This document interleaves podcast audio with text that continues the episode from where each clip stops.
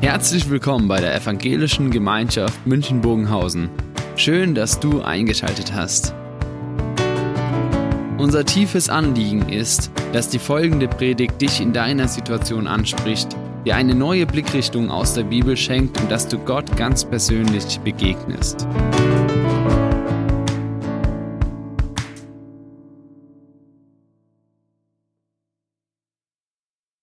Stellt euch folgende Situation vor. Drei Pastoren treffen sich abends, wird ein feucht, fröhlicher Abend. Sie holen so das ausgefallene Oktoberfest nach. Und so nach einer gewissen Zeit kommen sie auf die blöde Idee, dass sie sagen, wisst ihr, wir kennen uns alle drei schon so viele Jahre. Und wir wissen so manches voneinander, aber vieles nicht. Jetzt erzählen wir doch mal unsere größte Sünde. Unsere größte Schwäche, wo wir nie für uns garantieren können. Und versprechen uns natürlich, dass das bei uns bleibt sagt der Erste, naja, wisst ihr, ich bin eigentlich sehr unehrlich. Ich habe so eine gewisse Hang zur Spielsucht und manchmal muss halt die Kollekte herhalten. Die anderen sagen, was? Hätten wir nie gedacht. Schauen Sie den zweiten an und du? Der sagt, naja, also mit Geld ist es bei mir nicht, bei mir sind es eher die Frauen. Weißt du, so, so Witwen, junge Witwen, boah, sind die attraktiv und naja, mich tröste manche dann schon sehr, sehr intensiv. Was? Schauen Sie den dritten an und du, ich habe nur die Schwäche, dass ich nichts für mich behalten kann.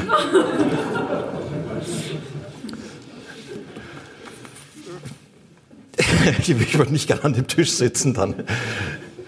Ist ja manchmal so, ne? man schaut einen Menschen an und hat so gewisse Vorstellungen und Erwartungen, man sieht nur die Oberfläche. Und was unter der Oberfläche ist, nimmt man meistens nicht wahr.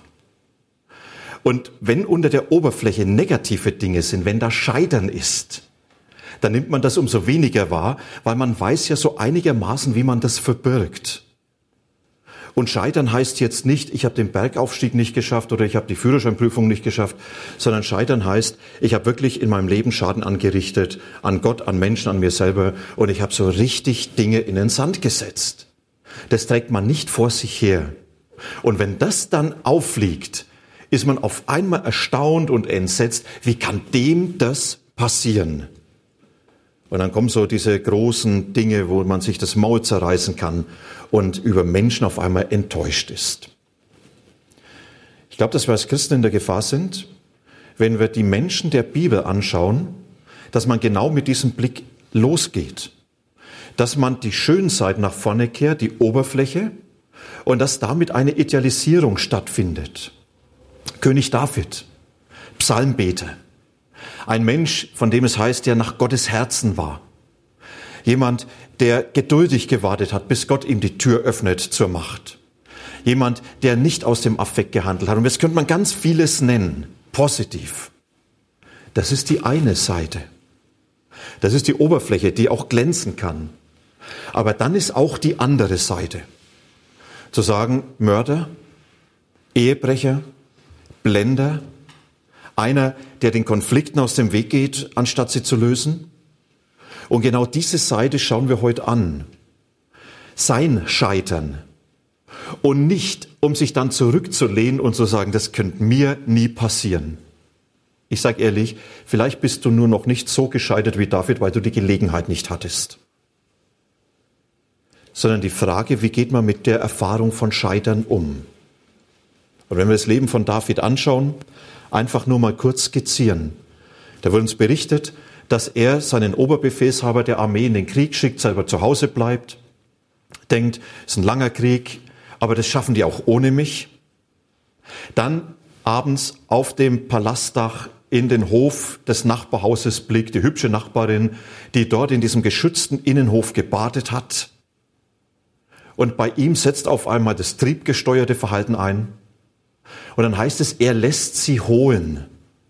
Die kommen nicht freiwillig, und er steigt mit ihr ins Bett. Und jetzt bitte nicht so diese Idealisierung. Bathseba, diese Nachbarin, war froh, dass sie endlich den König im Bett hatte. Das war schlicht und ergreifend Missbrauch. Es war eine Vergewaltigung dieser Frau, die David durch seine Macht durchgeführt hat. Und für ihn, er hat bekommen, was er wollte. Er schickt sie nach Haus, missbraucht. Und dann, irgendwann, einige Zeit später, schickt sie ihm und sagt, mein lieber König, ich bin schwanger.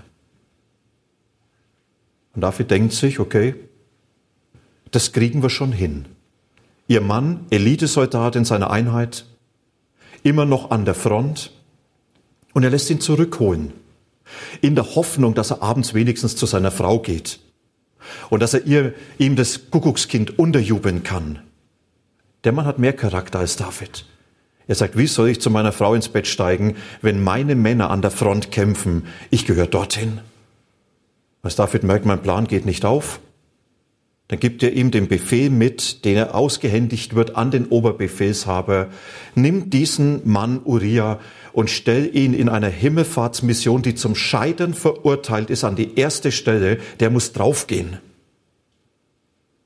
Der Oberbefehlshaber macht, Uriah stirbt und Bathseba den zweiten Tiefschlag nicht nur missbraucht, sondern Witwe. Und das ist die große Stunde von David, der Edelmann. Er holt diese Witwe in sein Haus nach außen hin. Was für ein genialer, fürsorgender König. Da hat er einen Elitesoldaten und jetzt nimmt er seine Frau mit zu seinen anderen Frauen und sorgt für sie und schwanger ist er auch noch.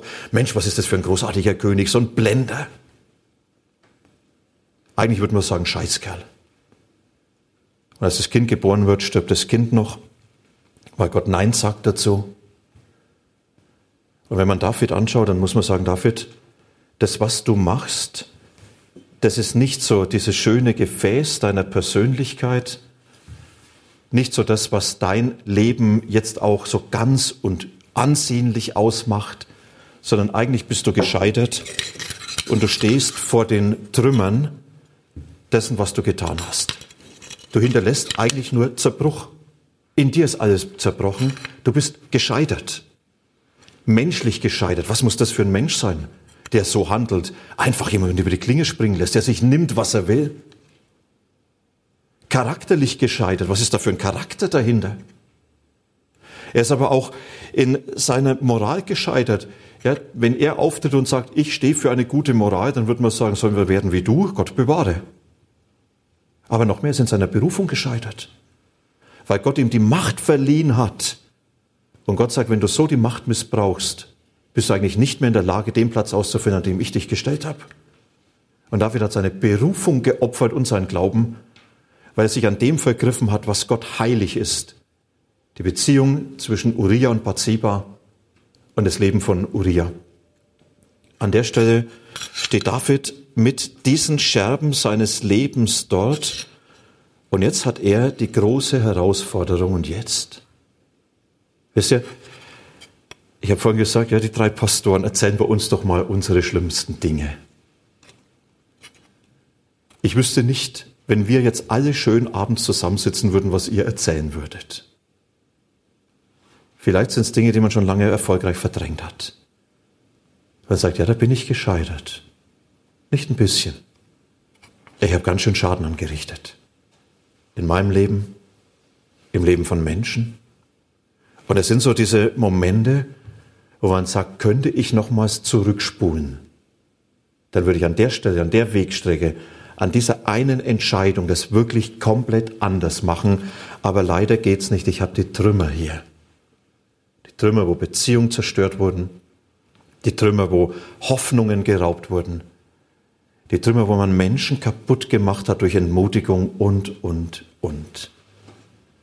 Und die Frage ist jetzt, wie geht man damit um? Denn wenn ich das nicht bewältige, diese Scheitern, dann macht's mich kaputt. Habt ihr noch den Matthias vor Augen, der in dem Clip war? Der sagt, ich habe es verdrängt. Schuld waren die anderen. Ich habe es immer banalisiert. Und je mehr er es verdrängt hat, desto mehr hat es ihn nach unten gezogen, desto mehr ist er kaputt gegangen. Und wahrscheinlich ist es euch noch nicht aufgefallen, dass in dem Wort Scheitern Eiter steckt. Und dieses Eiter, wenn eine Wunde anfängt zu eitern, vergiftet sie den Körper immer mehr. Wenn das Scheitern nicht angegangen wird, ist es wie eine eiternde Wunde, die das Leben immer mehr vergiftet. Und dann flieht man entweder in die Rechtfertigung, es war ja nicht so schlimm und schuld sind die anderen, und da kann man gnadenlos anklagen. Dann könnte David sagen, ja, wenn diese Bathseba so unverschämt ist, sich nackt in die Badewanne setzt und das noch so, dass ich in Sichtachse bin, also die hat's nicht anders verdient. Wisst ihr, da, da kommt man auf absurdeste Dinge. Das kann aber genau auch umschlagen in eine Selbstanklage, in eine Selbstverzweiflung, wo man sich selber niedermacht und damit jeden Menschen belastet, der mit einem unterwegs ist. Ja, wenn das Eiter nicht angegangen wird, das Scheitern nicht angegangen wird, macht's kaputt. Deshalb kann ich verstehen, dass David im Rückblick bekannt hat, Psalm 32, als ich das Ganze verschweigen wollte. Da hat es mich innerlich kaputt gemacht, zerstört. Wir lesen da im Psalm 32, Herr, erst wollte ich meine äh, Schuld verschweigen, doch davon wurde ich so krank, dass ich von früh bis spät nur noch stöhnen konnte. David sagt, eine Scheitern, das, was ich so kaputt gemacht habe, wenn das nicht geklärt wird, macht's mich kaputt. Und deshalb die Frage für uns, was können wir denn lernen von einem Mann wie David, dass wir dieses Scheitern angehen dürfen, und dass dort, wo wir unsere Trümmer in der Hand haben, dass diese Trümmer nicht uns kaputt machen, sondern dass wir sie mit Gott wirklich bewältigen. Oder anders gesagt, wie wird mein Glaube, meine Beziehung zu Jesus angesichts meines Scheiterns konkret? Wie entfaltet diese Beziehung zu Jesus ihre ganze Kraft, wenn ich mit den Trümmern meines Lebens vor ihm stehe? Und dazu einige Dinge, die wir aus diesem Psalm 51 lesen. Das erste, Scheiternde sollen wissen, ich bin angenommen. Ich habe als Gescheiterter einen Platz bei Jesus. Ich habe als Gescheiterter einen Platz bei Jesus. In letzter Zeit hat ja hier in dem Münchner Umfeld Wirecard eine besondere Aufmerksamkeit bekommen. Ist ja hier vor den Toren der Stadt. Und man hat die Bilanzen frisiert. 1,9 Milliarden Euro hat man da hineingeschrieben, die nicht vorhanden waren. Und als das aufgeflogen ist, der eine hat sich gestellt als Kronzeuge, der andere ist abgehauen. Jetzt stellt euch mal vor, der, der abgehauen ist, der kommt wieder zu BMW und sagt, hey, ich habe Erfahrung als Vorstand, bitte stellt mich ein. Ich bin gut. Wahrscheinlich würden die bei BMW sagen, bist du verrückt? Das, was du dir geleistet hast, disqualifiziert dich für jede verantwortliche und vertrauensvolle Arbeit. Und das ist doch, was Menschen erleben. Ja, ich habe eine Karre an der Wand gefahren und dadurch habe ich mich disqualifiziert. Und dadurch kann ich manches nicht mehr machen. Ganz anders bei Gott. Gott, er zeigt David, dein Scheitern ist nicht der Platzverweis, wo du aus dem Spiel genommen wirst, sondern dein Scheitern mache ich zum Ausgangspunkt, dass Neues wird. Aber wisst ihr, das Erstaunliche ist, wenn man diesen Psalm liest, er hat ja so ganz kurz begonnen, nur diese kleine Begebenheit, ja, ein Gebet von David, als Nathan zu ihm kam. Nathan, ein Mann Gottes, der David im Auftrag Gottes sein Scheitern, seine Schuld auf den Kopf zugesagt hat. Und das ist die Situation, dass David nicht kam mit seinen Trümmern und sagt, Gott, schau mal, ich habe alles an die Wand gefahren, ich habe alles kaputt gemacht, bitte vergib mir, bitte hilf mir sondern dass Gott selber David stellen musste. Weil David immer noch versucht hat, es durch Verdrängen und Verschweigen zu lösen. Und Gott sagt, es macht dich kaputt und es raubt dir die Zukunft. Und ich kann nicht zuschauen, wie du dein Leben ruinierst. Und dann spricht Gott dieses Thema an. Das ist wie so vom Sprichwort, man sagt, über alles wächst doch Gras. Und Nathan war das berühmte Kamel, das dieses Gras abgefressen hat. Und auf einmal liegt alles offen. Eine schreckliche Situation, schrecklich peinlich, schrecklich unangenehm. Mein ganzes Scheitern, alles, was ich angerichtet habe, ist auf einmal alles offen und unwahrscheinlich heilsam, heilvoll, weil ich jetzt nicht mehr verdrängen und fliehen muss und anfangen darf, das jetzt anzugehen. Und David sagt, ich kann das angehen, weil ich weiß, da ist ein Gott, bei dem ich mit meinem Scheitern Platz habe. Und er bekennt es, ja, er fängt diesen Psalm an, indem er sagt, Gott, du bist reich an Liebe und Güte. Er sagt, wenn ich jetzt mich wiederfinde mit meinem Scheitern in der Gegenwart dieses Gottes, dann ist es nicht der Gott, der mir eins auf die Hörner haut und sagt, ich mach dich jetzt nieder. Er sagt, du bist reich an Güte und Liebe. Du bist der, der mich mit meinem Scheitern wieder auf einen neuen Weg setzt. Ich darf ehrlich werden und ich muss keine Angst haben, dass du mich wegschickst. Ist ja egal, mit welchem Scheitern ein Mensch zu Jesus kommt. Jesus wird nie den Platzverweis aussprechen. Jesus wird nie sagen, damit kann ich dich nicht mehr gebrauchen. Sondern er wird immer diesem Menschen zeigen, du mit diesem Scheitern hast du Platz bei mir. Und schaut mal die Bibel nach solchen Geschichten an. Die Helden Gottes sind meistens Menschen, die irgendwo gescheitert sind. Dann reden wir über Mose mit seinem großen Mord, wo er sagt, ich mache alles. Wir haben David genannt. Wir können Petrus nennen, der im Hof des hohen Priesters sagt, Gott soll mich verfluchen, wenn ich diesen Jesus kenne. Wir können Paulus nennen. Wir können viele andere nennen. Diese ganze Botschaft heißt, Menschen, die gescheitert sind, sind von Jesus nie weggeschickt worden, sind nie disqualifiziert. Sie sind, haben einen Platz in der Gegenwart Gottes, damit dort Neues wird. Und nebenbei, wisst ihr, ich wünsche mir von Herzen, dass unsere Gemeinde und die Gemeinden in unserem Land, dass sie Orte sind, wo die Gescheiterten Platz haben, wo Menschen mit den Trümmern ihres Lebens hinkommen können und wo sie jetzt nicht peinlich berührt angeblickt werden und sagen, also sowas hätte ich nie gedacht von dir sondern man sagt, ja, genau solche Menschen mit ihrem Scheitern haben Platz bei dem Gott, dem wir dienen. Und deswegen hast du Platz bei uns. Ich wünsche mir das so sehr, dass Gemeinden das ausstrahlen. Und dann ein zweites. Entlastet das Geschenk der Vergebung.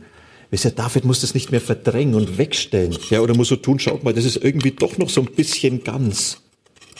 Sondern er darf ehrlich werden und er darf das Unausgesprochene auf einmal ganz ehrlich aussprechen und darf sagen, Gott, ja, ich hab's an die Wand gefahren, das sind die Trümmer.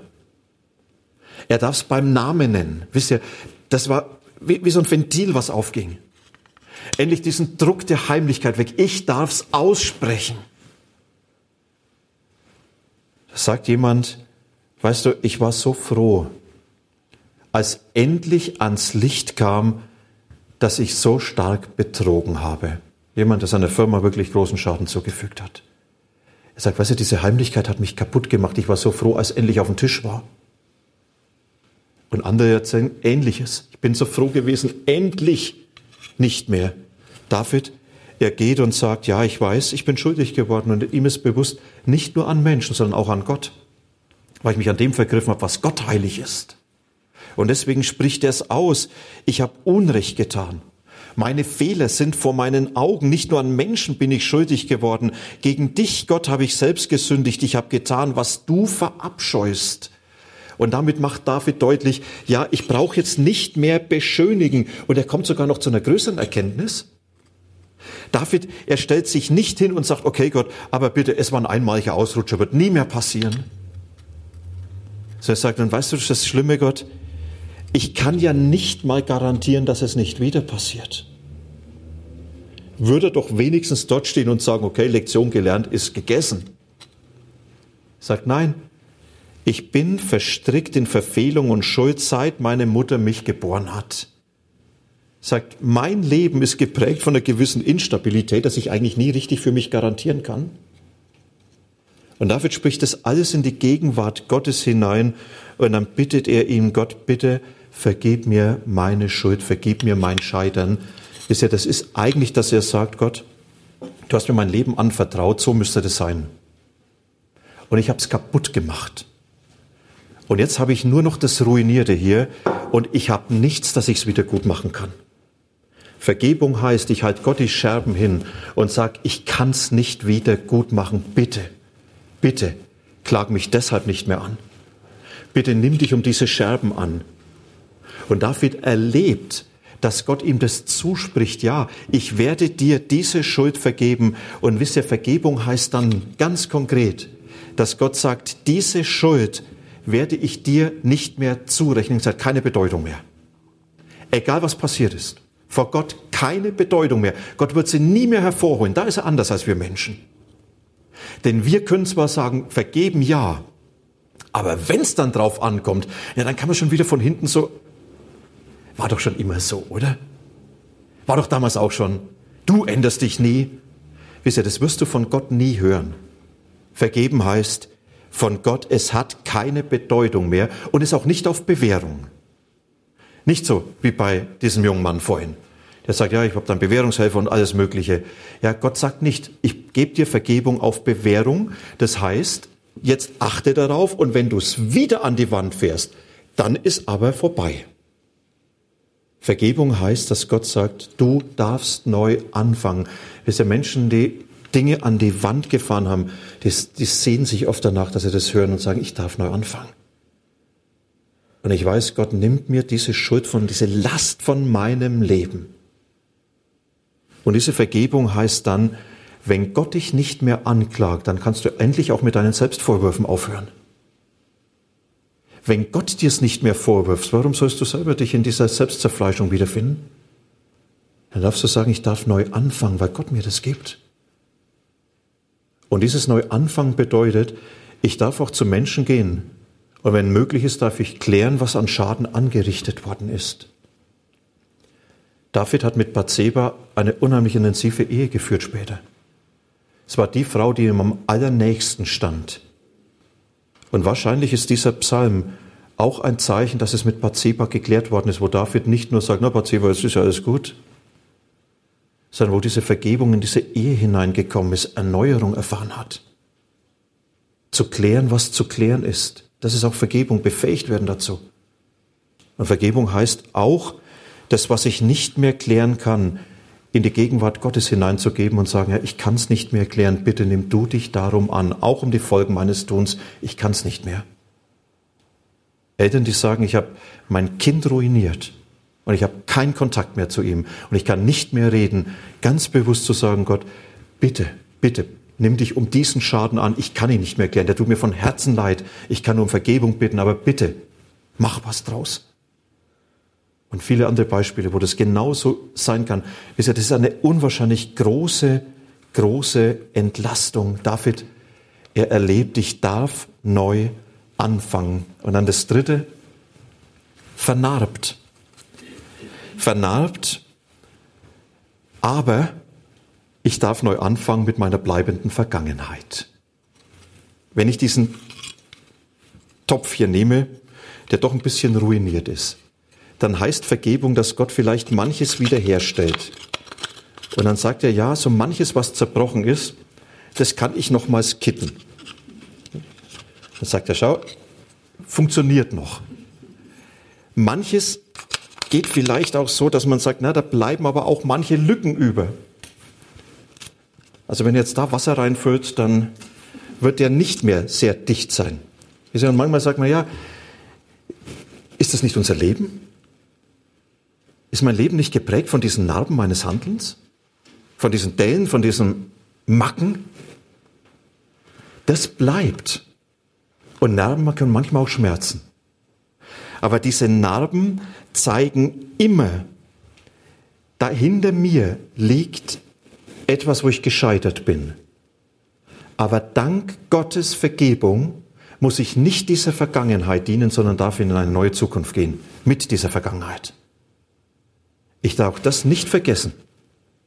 Aber die Chance, neu anzufangen, heißt, ich darf Neues erleben in meiner Zukunft und jetzt noch mehr. Michael Herbst er hat ein interessantes Buch geschrieben über einen Glauben, der lebendig ist. Das Buch nennt sich auch lebendig, hat uns auch für diese Predigtreihe inspiriert. Und er sagt, eigentlich gehört dieses Scheitern als Grundbestandteil nicht nur zum Leben, sondern auch zum Glauben. Weil dieses Scheitern, so beschreibt er, die harte Schule auf dem Weg zur Reifung und Formung unseres Charakters ist. David geht aus diesem Scheitern anders hervor. Wer das erlebt hat, denkt vielleicht anders von sich. Nicht mehr, kann mir nie passieren. Und er wird auch anders von Gott denken. Wer erlebt hat, dass jemand mit seinem großen Scheitern Platz bei Gott hat, wird ganz neu staunen können, was es heißt, eigentlich einen gnädigen Gott, ein Gott, der mich mit Vergebung beschenkt. Und hoffentlich geht er auch anders mit anderen um, die scheitern. Wisst ihr, ich glaube, dass dieses Scheitern mit den Wunden, die es hinterlässt, ein Teil in dem Wachsen unseres Glaubens ist. Und jetzt die große Herausforderung, kannst du dein Scheitern als Chance sehen, an der dein Glaube, an der dein Charakter, an der du mit deinem Wesen wachsen kannst, und zwar in die Richtung, wie Gott es haben will. Egal wie stark das Scheitern ist. Und das Letzte, verändert. Oder die Bitte, Jesus, lass mich nicht allein mit mir selber. Das, was David erlebt hat, das ist ja dieses, ich kann nicht für mich garantieren, diese ganz tiefe Erkenntnis. Und nicht zu sagen, das kann mir nie passieren und, und, und, sondern zu sagen, nee, es ist mir deshalb noch nie passiert, weil ich es halt noch nicht tun konnte, keine Gelegenheit hatte. Und an der Stelle weiß David, ich kann nicht für mich garantieren. Ja, und deshalb kommt er mit seinem Topf und sagt, lieber Gott, mein Leben, mein Glaube, meine Berufung, alles, was ich habe. Ja, bitte lass mich nicht allein damit, weil sonst kann ich nicht garantieren, dass es wieder passiert. Sonst kann ich nicht garantieren, dass ich es wieder zerstöre. Und deshalb geht er und betet, Gott, schaff in mir ein neues Herz. Gib mir Beständigkeit in meinen Geist. Verwirf mich nicht, vertreib mich nicht aus deiner Gegenwart. Und damit sagt er, ich liefere mich dir eigentlich aus. Ich unterstelle mich deiner Herrschaft. Ich möchte in deiner Gegenwart leben und diese Gegenwart nicht nur im Kopf, nicht nur im Bekenntnis sondern ich möchte in deiner Gegenwart leben und ganz bewusst von dir geprägt werden. Ich möchte dir nachfolgen. Ich möchte das heilig halten, was dir heilig ist. Und ich will lernen, der Mensch zu sein, der du bist. Wisst ihr, und jetzt wird Glaube sehr konkret. Wie wird das? Durch ganz, ganz einfache Dinge, die mich in die Gegenwart Gottes hineinführen. Das Gebet als Begegnung mit Jesus. Mit ihm zu reden über diese angefochtenen Punkte. Sich seinem Wort auszusetzen.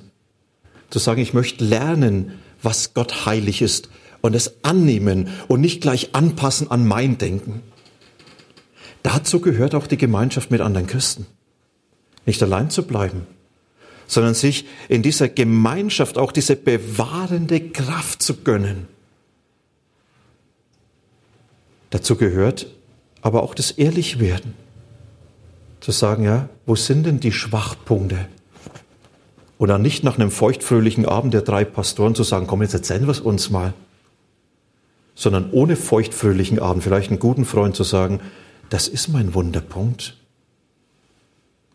Und in dem Moment, wo ich das ausspreche, nehme ich der Kraft der Heimlichkeit ihre Wirkung. Bin ich nicht mehr allein damit? Dafür, der sagt Gott, ich möchte in deiner Gegenwart leben. Ich möchte das pflegen. Und das Ende ist unheimlich hoffnungsvoll. David betet, lass mich wieder Freude erleben in deiner Gemeinde. Mach mich wieder froh durch deine Hilfe. Damit zeigt er, Leute, die gescheitert sind, können auch wieder froh werden, können sich wieder freuen an dem, was Gott Neues werden lässt. Ich schließe ab mit einem Zitat. Michael Herbst, er schreibt in diesem Buch, Jesus kündigt uns die Freundschaft nicht auf, aber er formt unseren Charakter, indem er uns in den Abgrund schauen lässt, indem er uns lehrt zu wachen und zu beten, und indem er die Richtung unseres Fragens verändert. In Klammer, nicht zu fragen, was muss Gott für mich tun, sondern zu fragen, wo möchte er uns bei sich haben. Gott kündigt uns die Freundschaft nicht auf, aber er formt uns mit unserem Scheitern.